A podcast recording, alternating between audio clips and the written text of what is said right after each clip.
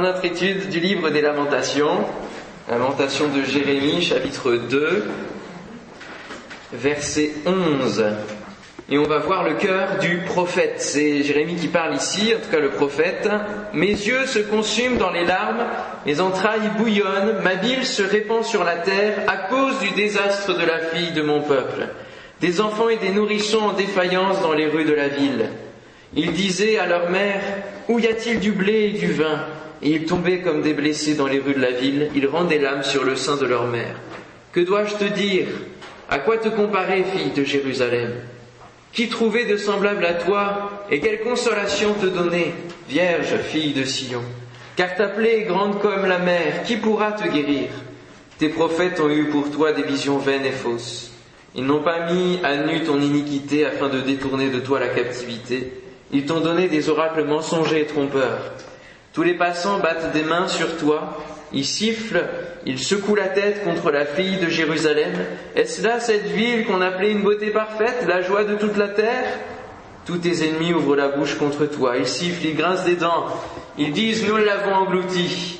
C'est bien le jour que nous attendions, nous l'avons atteint, nous le voyons. L'Éternel a exécuté ce qu'il avait résolu, il a accompli la parole qu'il avait dès longtemps arrêtée, il a détruit sans pitié, il a fait de toi la joie de l'ennemi, il a relevé la force de tes oppresseurs. Leur cœur crie vers le Seigneur. Mur de la fille de Sion, répand jour et nuit des, torrents de larmes. Ne te donne aucun, aucune relâche, et que ton œil n'ait point de repos. Lève-toi, pousse des gémissements à l'entrée des veilles de la nuit. Répands ton cœur comme de l'eau en présence du Seigneur. Lève tes mains vers lui pour la vie de tes enfants qui meurent de faim au coin de toutes les rues. Amen. Amen. Le cœur du prophète, c'est l'expression du cœur du prophète qui nous est euh, décrite ici dans ces quelques versets. Et nous voyons les différentes souffrances du prophète, de ce jugement qui s'abat sur Jérusalem, de la déportation, le prophète souffre. Et contrairement au cœur de l'homme que nous avons vu l'autre soir, qui est en général tortueux, méchant, qui s'endurcit par rapport à, justement même à l'annonce de la vérité, par rapport au jugement divin, il s'endurcit. Le cœur du prophète, à l'inverse, est tellement sensible qu'il souffre de cette situation. Nous sommes au comble de ce qui peut se passer pour Israël, pour le peuple, et il faut se mettre à la place de Jérémie dans un moment aussi décadent pour l'histoire du peuple de Dieu, aussi décadent spirituellement, sans aucune considération de la parole qu'il a pu annoncer de la part de Dieu. Et tout leader digne de ce nom devrait, serait dans le même état, je pense. En tout cas, j'espère. Tout pasteur, tout, leader d'une église qui pourrait voir une, décadence dans l'église, une décadence spirituelle, euh, des, divisions, des trahisons, des, coups bas entre frères et sœurs, euh, et comme dira l'apôtre même, qui se traîne en justice, tout cela devrait faire souffrir euh, le leader face à ce genre de situation. Mais au travers de cette lamentation, il continue malgré tout à porter la parole de Dieu, à s'adresser au peuple, à se poser des questions, à poser des questions au peuple, et il apporte la parole de Dieu avec rigueur et excellence, et encore plus, il fait encore plus d'efforts, puisque ce livre des lamentations, comme je vous l'ai dit en, introduction, est composé en acrostiche, donc c'est sur la structure d'une complainte, et euh, ça démarre là, euh, chaque verset va démarrer par une lettre de l'alphabet hébreu. Hein? et c'est comme si, au travers des lamentations, alors que tout est détruit, ils devraient réapprendre à parler, réapprendre, réapprendre alors qu'ils sont muets face au jugement qui s'est exercé de la part de Dieu, ils euh, vont réapprendre à parler. Et donc il fait le double d'effort en écrivant ces lamentations. Et il dira, mes yeux se consument dans les larmes, mes entrailles bouillonnent, ma bile se répand sur la terre. Lorsque nous regardons parfois l'état de, notre Église en général, et on en a parlé hier, que ce soit même l'Église locale, ou certaines habitudes ou des nouveautés qui se font dans l'Église, hein, certains événements, certaines pratiques aussi. On parlait ce matin avec une sœur du mariage et du fait que peu importe si on a été divorcé avant ou pas, hop, on remet la robe blanche, il n'y a plus aucune signification, les valeurs euh, s'en vont quand même quelque peu, ça se délite, et dans notre Église, on a des phénomènes qui viennent du monde. Et ça, ça vient du manque de transmission des valeurs, des générations aux autres, et peut-être aussi parce que les nouvelles générations ne veulent pas entendre ce que les anciens ont à transmettre, des bornes anciennes. Et il y a parfois de quoi se lamenter et pleurer et de dire comme le prophète, mes yeux se consument dans les larmes, dans ma vie de prière, mes entrailles bouillonnent pour le peuple de Dieu, ma bile se répand sur la terre. Et il est important d'être conscient de la réalité spirituelle de nos églises et d'agir pour que le niveau remonte. Amen. Donc c'est important que nous soyons conscients de, des réalités spirituelles qui se passent dans nos églises. Et le leader, qu'il soit pasteur, évangéliste, apôtre, prophète, docteur, doit porter sur son cœur le fardeau des âmes perdues, mais aussi le fardeau de, de l'Église. Avoir le souci que l'Église fonctionne bien, que l'Église puisse avancer dans le bon sens en suivant la parole de Dieu. Et ce fardeau ne se porte pas sur le dos, mais il se porte dans les entrailles. Amen. Il ne se porte pas seulement dans les pensées, mais il se porte dans les entrailles, dans le cœur. Et ça va même jusqu'au foie, et le foie peut être l'image de, l'âme euh, dans, l'époque. Hein. Mais euh, ça, nous prend aux tripes, hein, comme on dit. Nos entrailles, nos entrailles. La Bible parle beaucoup des entrailles d'ailleurs. Hein. C'est le siège et le cœur des émotions, c'est là, c'est ce qu'on peut appeler notre cœur, et ça nous prend parce qu'on est sensible à la voix de l'esprit, on est sensible à ce qui se passe spirituellement dans l'Église, et on a le souci que ça se passe bien. On a le souci que Dieu puisse mettre sa main, que Dieu n'ait pas d'obstacle entre le ciel et la terre pour accomplir sa volonté. Amen. Dans la prière euh, euh, du Notre Père, il y a que ta volonté se fasse sur la terre comme au ciel. Et oui, dans le ciel, il n'y a pas de souci, elle est décidée, Dieu y réside, et, la volonté de Dieu, elle est là, en, en, latence dans le ciel. Mais parfois, pour descendre sur la terre, il y a des obstacles entre deux. Et ça peut être notre cœur qui est endurci, ça peut être euh, notre péché qui bloque la bénédiction de Dieu et la volonté de Dieu dans notre vie. L'une des choses les plus douloureuses pour le prophète, c'est de voir l'ennemi se réjouir. Lamentation 1.10 nous dit L'oppresseur a étendu la main sur tout ce qu'elle avait de, de, précieux. Elle a vu pénétrer dans son sanctuaire les nations auxquelles tu avais défendu d'entrer dans ton assemblée. Lorsque les ennemis se font la part belle au, sein du peuple de Dieu, se jouent du peuple, des chrétiens, hein, lorsque les ennemis sont là et, et se glorifient, on l'a lu hein, aussi au verset, euh, verset 16, hein, tous tes ennemis ouvrent la bouche contre toi, ils sifflent, ils grincent des dents, ils disent nous l'avons englouti. C'est bien le jour que nous attendions, nous l'avons atteint, nous le voyons. Et euh, tous ceux qui nous regardent vivre en tant que chrétiens s'attendent à une faille, s'attendent à une faiblesse pour rentrer et pouvoir nous critiquer, pouvoir dire ah bon c'est ça être chrétien, hein? Ouais. Ça, ça va vite hein, dans ce sens-là. Hein. Et dès qu'on commence à parler de leur péché, à parler de ceci et de cela, voilà, euh, hein, ils trouvent tout de suite des excuses. Mais c'est vrai qu'on a une image à donner. On a un honneur pour Dieu à respecter. Faisons tous nos efforts possibles. Soyez parfaits comme votre Père céleste est parfait. C'est un grand défi, hein c'est un grand challenge. Mais nous pouvons le, le, le remporter parce que Jésus nous l'a dit. S'il nous l'a dit, c'est parce que nous pouvons le faire. Amen. Et il y a certaines parties de nos vies qui peuvent être parfaites parce que Jésus, le parfait, vit en nous. Amen.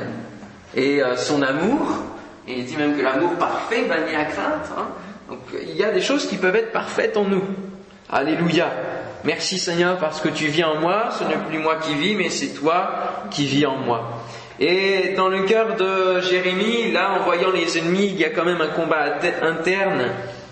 Et le, le début du chapitre 2 qu'on a, qu'on a vu hier et qui manifeste la colère de Dieu contre laquelle Jérusalem ne peut pas, ne peut plus se battre, c'est Dieu qui devient comme un ennemi, et le prophète dit Dieu est comme un ennemi, et ça, ça, ça, ça quand même, ça nous pose question. Hein. Dieu est devenu comme un ennemi. Il y a comme un combat entre le, prophète et, Dieu lui-même à travers de ce si grand jugement. Et on a l'impression, au travers de, ces questions qu'il se pose à Jérusalem, aussi de voir Jacob se battre contre Dieu. Est-ce que vous connaissez cet épisode? Oui. Où Jacob, lui, alors qu'il se rend vers son frère, il va donc passer la nuit à un moment donné dans un lieu et il va rester seul. Et alors, il va y avoir un homme qui va se battre contre lui, et en fait, cet homme, c'est la manifestation de Dieu lui-même. Et le combat va être euh, remporté. Bizarrement, Dieu va dire, tu as combattu contre Dieu et contre des hommes et tu as été vainqueur. Mais le combat se termine avec un coup dans l'emboîture de la hanche de Jacob pour rappeler à Jacob qu'à chaque pas qu'il ferait, maintenant c'est Dieu qui contrôlerait sa vie. Que c'est Dieu qui était au-dessus de toute chose. Amen. Et même si l'homme choisit la voie qu'il veut suivre, Dieu est au-dessus de tout. Et là, le drame qui vient de se passer au travers de la destruction de Jérusalem, la déportation, va être un coup qui va permettre à Jérusalem de reconnaître vraiment son Dieu et de nouveau marcher dans ses voies. Et pendant ces 70 ans, de se rappeler combien Dieu est le seul qui est vivant et qui existe. Et on parlait du jugement hier, et m'est venue cette pensée que je n'ai pas euh, développée, où en fait, l'exemple du peuple de Dieu, qui est celui qui est choisi, qui est celui qui appartient à Dieu, est encore beaucoup plus fort que si ce sont les nations. Dieu châtie les nations régulièrement, mais parce que le peuple d'Israël est le peuple de Dieu, alors la sanction doit être forte aussi pour qu'au vu des nations, les nations puissent dire, là ils ont un Dieu. Nos dieux, ils ne nous châtient pas, nos dieux, euh, ce sont finalement des statues, même s'ils les reconnaissent comme des dieux, et qu'ils voient que le Dieu du peuple d'Israël, c'est un Dieu qui aime, c'est un Dieu qui reprend, c'est un Dieu où il y a de l'ordre. Et c'est vraiment la manifestation qu'il existe. Amen. Et Nebuchadnezzar, notamment, le, le, reconnaîtra. Pendant les, les 70 ans, hein, cet empereur babylonien va reconnaître Dieu au travers de l'intégrité de Daniel, de l'intégrité de tous ceux qui, qui, seront là dans ce pays et qui suivront Dieu et non pas les, les dieux de Nebuchadnezzar et de tous les, euh, de tous les, les rois de l'époque.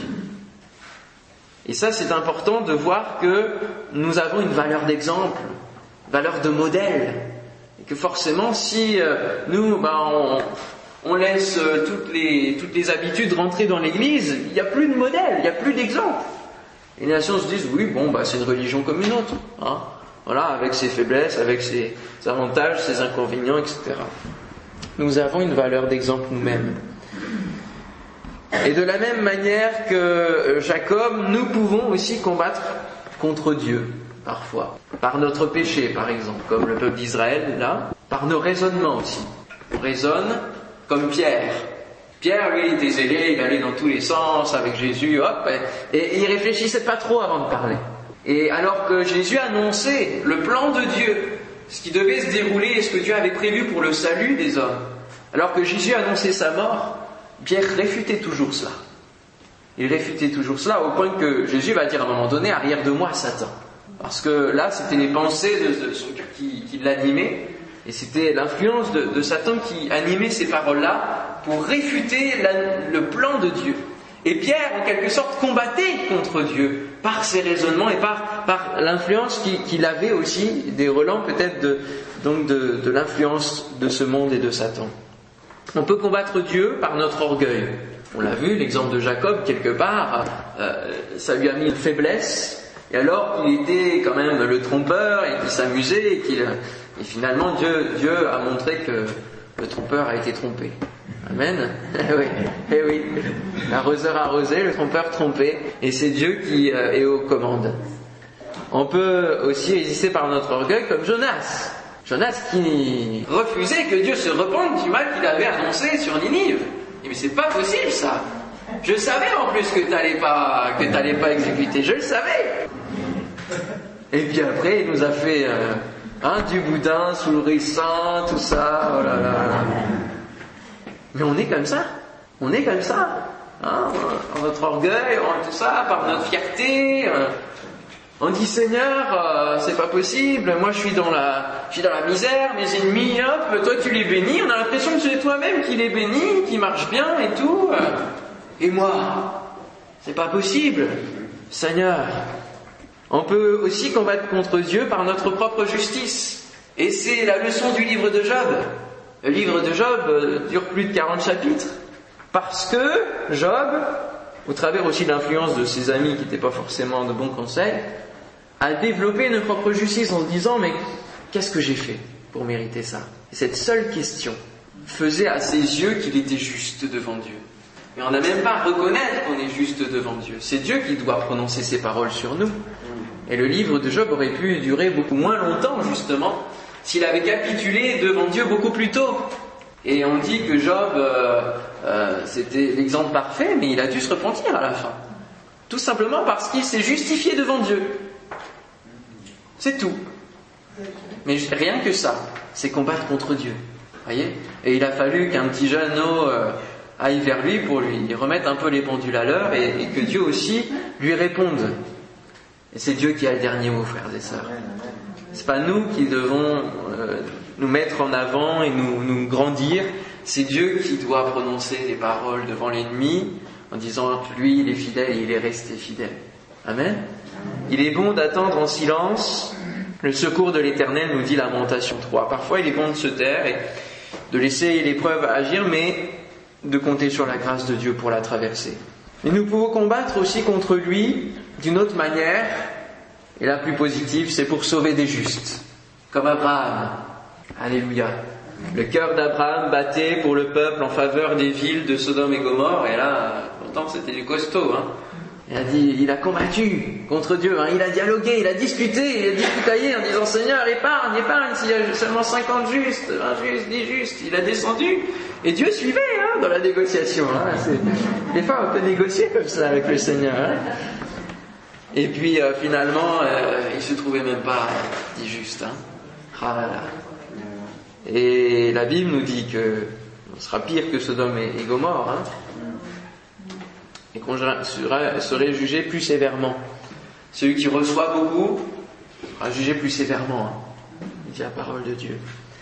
On peut combattre contre Dieu, en tout cas discuter pour épargner le peuple de Dieu, pour épargner son peuple. Et Moïse l'a fait. Moïse l'a fait à un moment donné.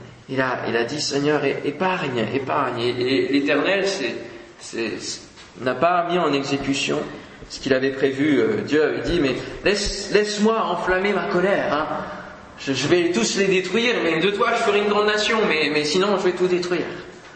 Et Moïse a intercédé, Moïse a, a combattu contre Dieu, il a dit non, ne fais pas cela, ne fais pas cela. Parce que justement, aux yeux des autres, aux yeux de l'Égypte, ils vont dire, mais c'est un Dieu qui il, se laisse emporter par sa colère. Non, Seigneur, ne le fais pas. Et puis Amos aussi, le prophète Amos, entendant les paroles de la prophétie, a su dire finalement, mais non Seigneur, Seigneur, ne, ne fais pas ça, ne le fais pas. Épargne ton peuple, épargne ton peuple. Et puis on peut surtout combattre avec le Seigneur. Amen. Il faut faire équipe avec Dieu. C'est beaucoup mieux.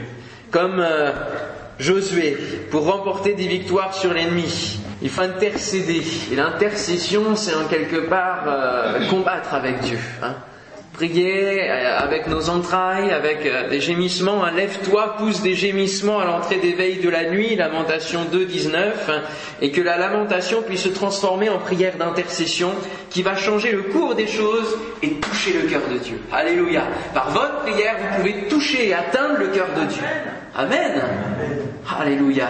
Dieu se laisse toucher. Dieu se laisse ravir par nos prières de foi, par notre intercession pure et sincère, qui en veut pour le peuple de Dieu, qui veut remporter des victoires pour l'Église contre l'ennemi, comme Josué qui va aller à l'encontre des lois naturelles, qui va arrêter la course du soleil. Alléluia. Pour pouvoir euh, aller jusqu'au bout de la victoire. Ou encore comme Daniel qui va jeûner 21 jours ne sachant même pas trop pourquoi, mais est inspiré parce que là-haut ça combattait.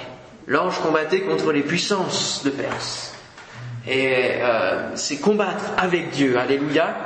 Et le jeûne de prière est aussi une forme de combat. Nous pouvons voir aussi Jérémie lui-même discuter avec Dieu dans euh, son livre au chapitre 14, versets 11 et 17, où l'Éternel va, va, finir par lui dire en disant, eh bien écoute, Jérémie n'intercède pas en faveur de ce peuple. S'ils jeûnent, je n'écouterai pas leurs supplications, parce que ce sont des jeunes qui seront faux et hypocrites, puisqu'ils continuent à nager dans le péché. Je n'écouterai pas leurs supplications. S'ils offrent des holocaustes et des offrandes, je ne les agréerai pas. car je veux les détruire par l'épée, par la famine et par la peste. Je répondis, Ah Seigneur éternel, voici les prophètes leur disent, vous ne verrez point d'épée, vous n'aurez point de famine, mais je vous donnerai dans ce lieu une paix assurée. Rappelons-nous que dans le Nouveau Testament, lorsque les hommes diront paix et sûreté, la ruine surviendra. Et l'Éternel me dit, c'est le mensonge que prophétisent en mon nom les prophètes. Je ne les ai point envoyés, je ne leur ai point donné d'ordre, je ne leur ai point parlé. Ce sont des visions mensongères, de vaines prédictions, des tromperies de leur cœur. Voyez comme tout vient du cœur, qu'ils vous prophétisent. C'est pourquoi ainsi parle l'Éternel sur les prophètes qui prophétisent en mon nom, sans que je les ai envoyés et qui disent il n'y aura point dans ce pays de famine ni d'épée. Ces prophètes périront par l'épée et par la famine. Et ceux à qui ils prophétisent seront étendus dans les rues de Jérusalem par la famine et par l'épée. Il n'y aura personne pour leur donner la sépulture, ni à eux, ni à leurs femmes, ni à leurs fils, ni à leurs filles. Je répondrai sur eux leur méchanceté. Dis-leur cette parole. Les larmes coulent de mes yeux nuit et jour. Dieu souffre du jugement qu'il n'a même pas encore exécuté lorsqu'il parle. Il pleure déjà. Et elle ne s'arrête pas, car la Vierge, fille de mon peuple, a été frappée d'un grand coup, d'une plaie très douloureuse. Si je vais dans les champs, voici des hommes que le glaive a percés, si j'entre dans la ville, voici des aides que consume la faim. Le prophète même et le sacrificateur parcourent le pays sans savoir où ils vont.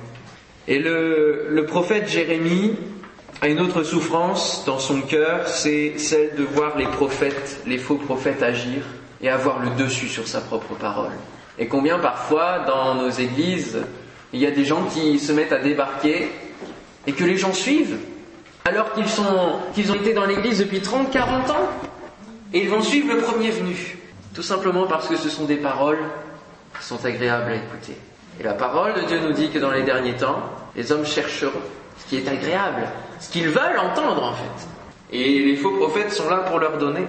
Et ça, c'est aussi une souffrance du prophète. Jérémie, dans ses lamentations, en disant donc au chapitre 2, hein, verset 14, ces prophètes ont eu pour toi des visions vaines et fausses, ils n'ont pas mis à nu ton iniquité, afin de détourner de toi la captivité. C'est important que les leaders puissent révéler et dire toute la vérité, même si elle n'est pas facile à entendre, même si ça dérange le cœur, même si ça chatouille les oreilles.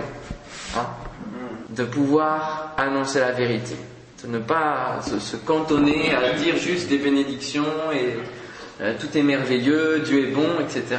Dieu est aussi juste, et il est juge. Dieu est amour et il exerce sa justice aussi. Il y a les deux parts. Il y a les deux parts.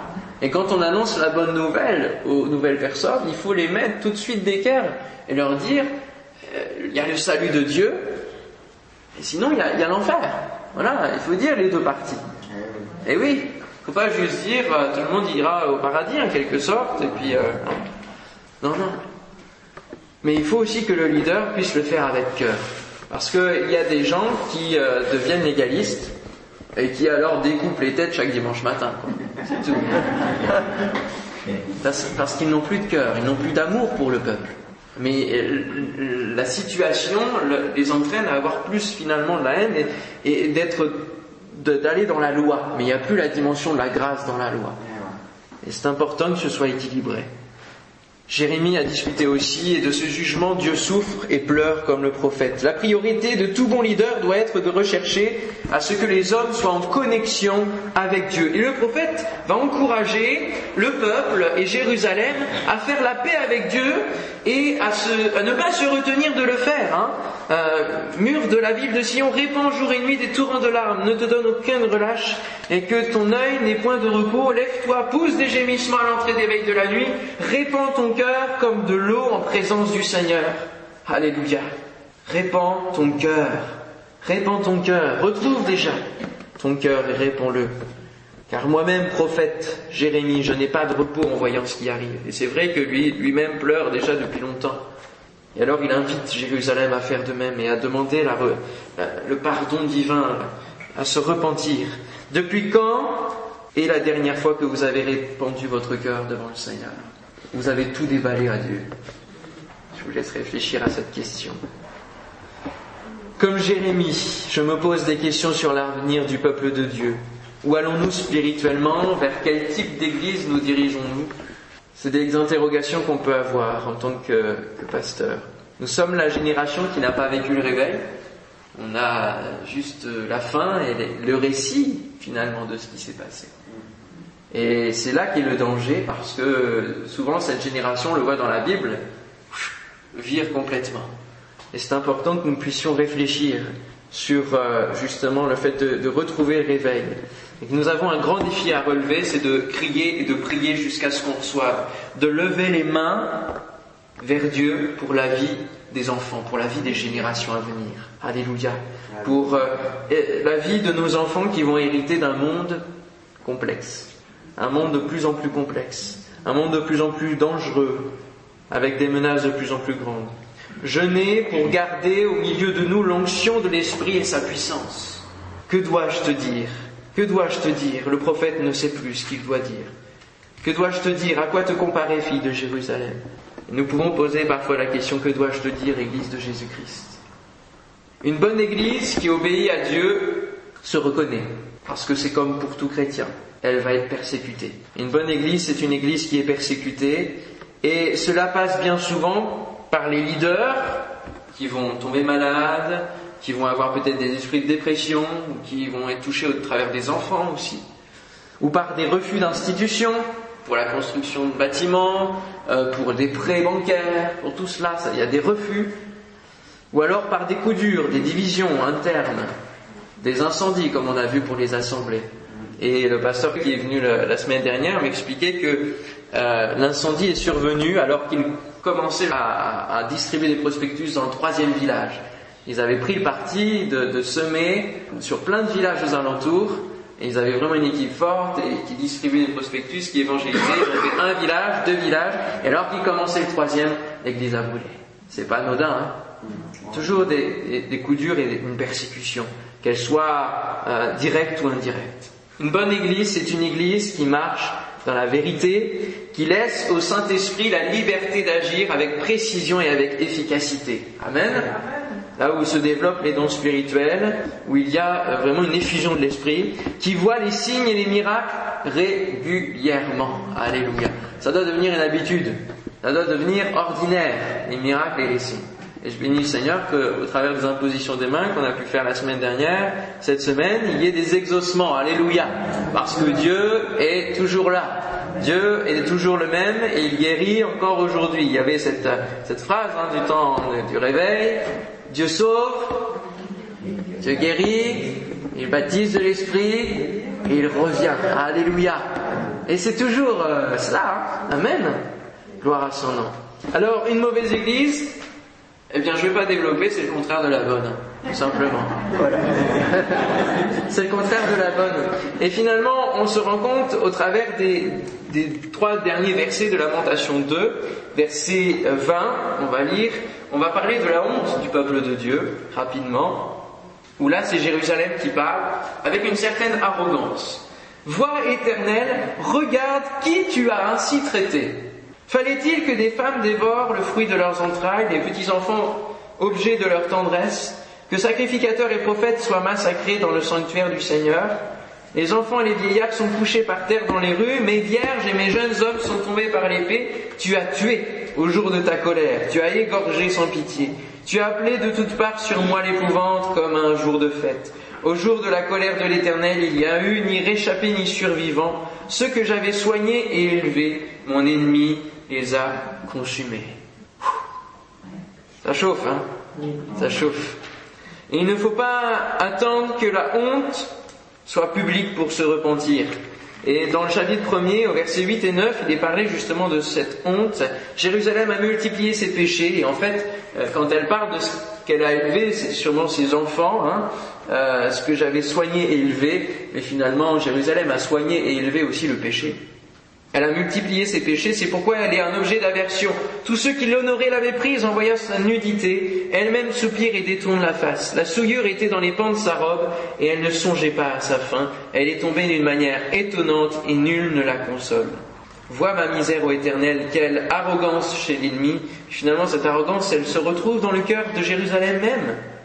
Et combien il est difficile de voir l'Église ralentir parfois à cause de contre-témoignages Il n'y a pas tellement longtemps encore, je voyais une, une chrétienne qui s'est bouffé le nez avec moi, entre guillemets, parce qu'elle voulait absolument quelque chose que je donnais seulement aux jeunes. Et elle, parce que j'ai dit que c'était que pour les jeunes, alors forcément, elle, bon, elle a un peu mal pris. Puis du coup, elle a été prendre le truc d'un jeune. Ah, je dit, mais c'est pas possible ça. Et elle a vu que, bon, j'étais pas. Je, lui ai rien dit, mais. Mais bon, mince. Et, finalement, elle, a. Bon, après, elle, a compris. Et puis après, elle voulait plus le truc du coup, parce que. Elle était encore énervée. Mais je me dis, ça, et puis il y a des personnes qui sont là pour la toute première fois et qui voient ce genre de discussion un peu enflammée. Il y a toujours l'ennemi qui vient semer son, son ivraie là. Souvent, c'est dans une nouvelle personne où il y a des clashs, où il y a des frères et sœurs qui se. C'est pas possible ça. Il faut qu'on règle ça et qu'on n'ait pas de contre-témoignage. C'est ce qui fait notre honte. C'est souvent à la fin des réunions en plus. On a été bénis et tout, et puis. Ah Seigneur, consume-les de ton feu. Non, non.